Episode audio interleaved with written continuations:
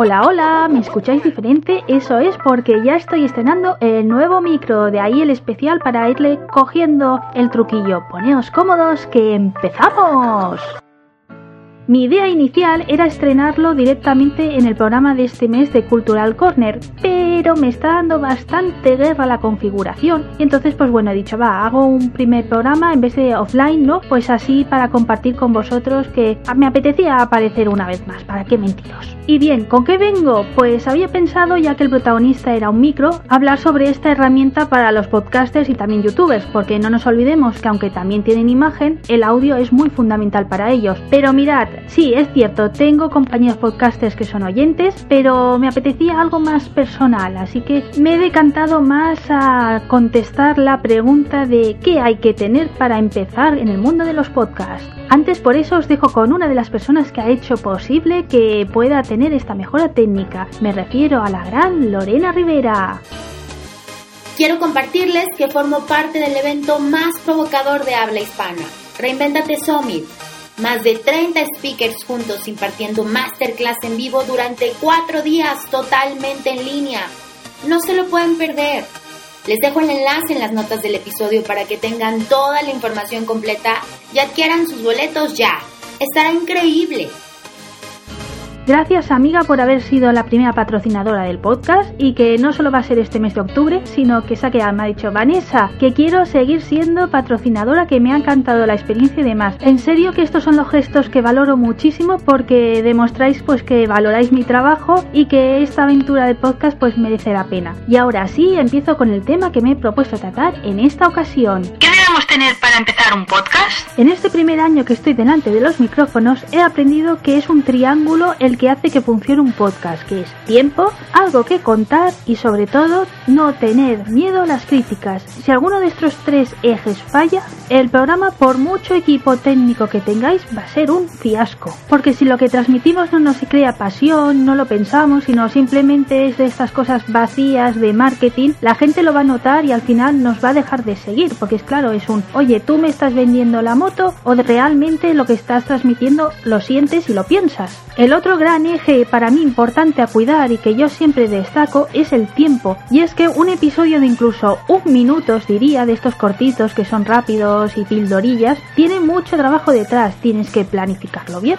porque cuanto más reducido es un programa, más guion tiene para atrás porque te tienes que ceñir a ese texto. Luego, si no tienes un equipo técnico potente o eres un programa que te gustan los efectos especiales, como es mi caso, tienes muchas horas de edición. Yo, por ejemplo, lo que hago es grabo, pero no de golpe todo el audio hablado, sino que lo que voy haciendo es, son pequeños fragmentos y lo voy escuchando porque se me puede filtrar algún sonido que no quiero, alguna palabra no me he dado cuenta que la he dicho, he repetido mucho, pues a lo mejor alguna coletilla y queda muy pesado o con el antiguo micro, ahora ya no me pasa porque tengo una pantallita muy fashion, el tema de la saliva, yo salivo mucho y la verdad que si notaba o por ejemplo las P's, las B's, las respiraciones de que son así muy fuertes, pues se notaba muy bestia y entonces claro, había que editar muchísimo. O volver a grabar, que para mí es peor. Todo esto para mí me supone que 20 segundos realmente de trabajo son minuto o incluso he llegado a tardar en un corte 5 minutos trabajándomelo a tope. Y si además de la producción, que es lo que estamos hablando hoy por aquí, incluimos también que queremos que nos escuchen, resulta que tenemos que invertir tiempo en moverlo. Eso o dinero, porque por ejemplo iVox nos esconde los audios, entonces hay programas fantásticos que no llegan a los oyentes por no tener visibilidad en la plataforma, pero es que claro, para sobrevivir y mantenerse, tenemos que pagar un plan. ¿A mí cuánto me cuesta el plan? Porque es según el nivel. Para que entendáis, tendríamos que tener el plan Pro, que son como mínimo 250. Para el tipo de oyentes que tengo de estadísticas, me cuesta eso. Sé que compañeros que llegan a las 400 descargas al mes les piden 10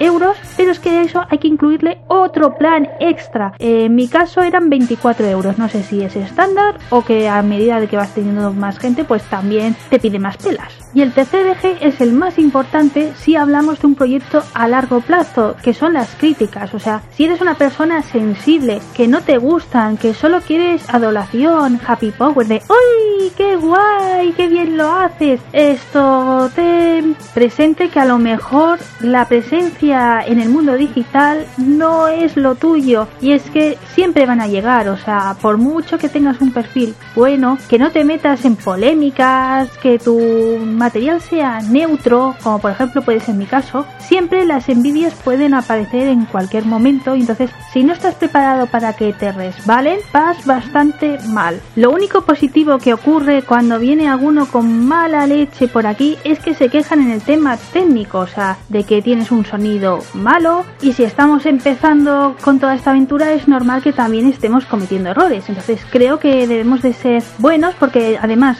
todos hemos empezado siendo novatos y creo que es un punto que no debemos de olvidar y que por tanto cuando opinemos sean consejos, críticas constructivas, pero no a machacar, que es lo que veo que con algún sector casi que ya es profesional, que ya se vende como productor, que ya se empieza a mover pasta, pues claro, te ven como enemigo. Y a mí es la parte que no me ha gustado que he empezado a vivir, pero bueno, conmigo no van a poder y sigo aquí al pie del cañón. Y si hacer esta reflexión en abierto sirve para que algunos reflexionen, oye, pues bienvenida sea los micrófonos que he utilizado para Marbeliana Tecnóloga. Pues sí, antes de dar por finalizado este audio, me gustaría compartir cuáles han sido los micrófonos que he utilizado para Marbeliana Tecnóloga, o sea, el que estado usando hasta ahora y el que estoy grabando ahora mismo. Así, si no me seguís en mis cuentas personales de Twitter e Instagram, pues tenéis la información y si queréis pues saber cosas, porque la verdad es lo que empezaba diciendo, los micros es una cuestión con mucha polémica y que creo que ninguno nos ponemos de acuerdo. Además es un elemento que no es barato, porque sí, hay maletines de que te pueden ofrecer tres micros por 30 euros, o sea que te sale 10 euros el micro, pero son micros que necesitan mesas de mezclas o tabla de mezclas, que no sé en vuestra región cómo la conoceréis, que son esos controladores de sonido donde podemos ir limpiando, ahora le damos la pista a este micro, a otro, y son elementos que son caros, o sea, quizás sí habrá alguna barata, pero de 160 no baja con lo que si lo incluyes con los 30 euros del micro y quizá alguna tonterieta más, como por ejemplo las fundas para protegerlos y aislarlos,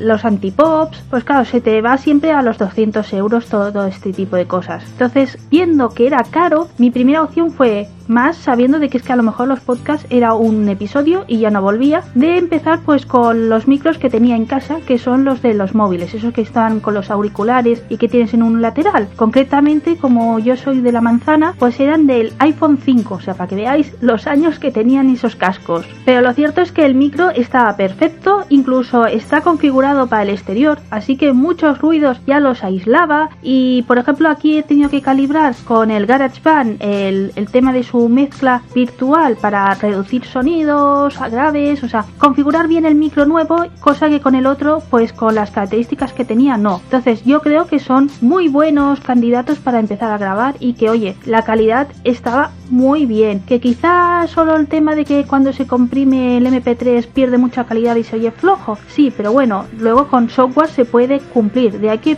lo que yo decía al principio, que para mí tener un software de gran calidad nos hace verdaderamente tener buena calidad más que el equipo técnico, o sea, se puede cubrir muy bien. Y no debemos de olvidar una de las características de los podcasts, que son programas grabados, o sea, no jugamos con el directo. Sí que es verdad que algún compañero hace streaming, que sería pues la radio, y que entonces, claro, en esos casos sí son elementos correctos porque estás trabajando en directo, o sea, y lo que yo estoy haciendo postproducción de trabajando y metiendo esta pista, quitando la otra, ellos lo tienen que hacer al momento. Entonces, yo que eché en falta en la primera etapa y que creo que fue el error de sonido, pues no tener antipops. Yo creo que si a ese micro le hubiera puesto las pantallitas que tienen ahora este, posiblemente se hubiera escuchado con una buena calidad como está ocurriendo en este audio. O yo considero de que al fin estos puntos ya están cuidados. Si vosotros no lo percibís así, por favor, hacérmelo saber para tomar nota e ir intentando pulir esos detalles.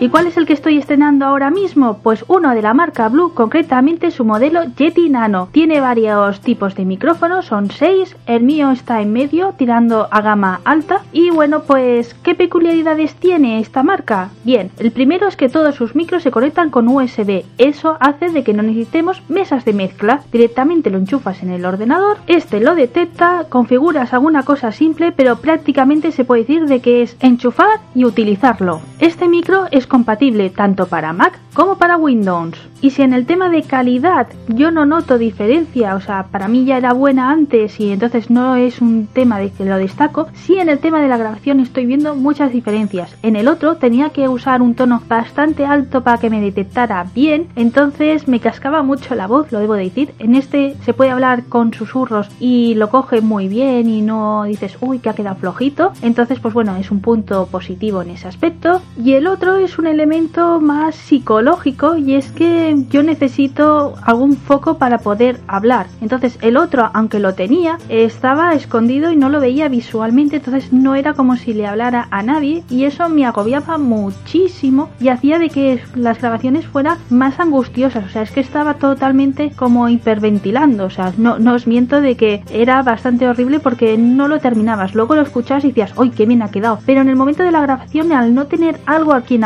la verdad que a mí me costaba mucho y eh, también hacía de que tuviera que repetir muchas tomas porque me bloqueaba bastante. Ahora tengo un antipop de estos redonditos muy monos, entonces pues quieras que no, le estoy hablando a eso y si no tuviera, también es el micro que lo tienes y bueno, es más cercano, lo puedes tocar la base, entonces pues no sé, es eso, como que te das cuenta de que de verdad estás hablando a alguien. Y ya creo que he analizado toda mi evolución así de grabación y de cotilleos en ese aspecto. La conclusión, ¿cuál es? Pues bueno, que el micro importa, pero que también hay que mirar nuestras decisiones porque bueno, quizá uno de mesa de mezclas no es necesario y eso con tirar alguna de la gama de USBs ya va más que pintado. Ya os digo, yo con los Blue he recibido comentarios muy positivos, no me habían recibido ningún feedback negativo, muchos podcasters lo utilizan y yo de momento pues lo dicho, me sumo al lado positivo. Y no me quiero ir sin volver a destacar el punto por el cual me he animado a hacer este audio, que es por favor, si queréis compartir, os apasiona y disfrutáis, que nadie os hunda, que tenemos que disfrutar de nuestras cosas y a los demás no debería de importarles. Sin más que decir, nos vemos en las próximas zonas, que ya son las de Marvel y Tecno de noviembre, y sed buenos.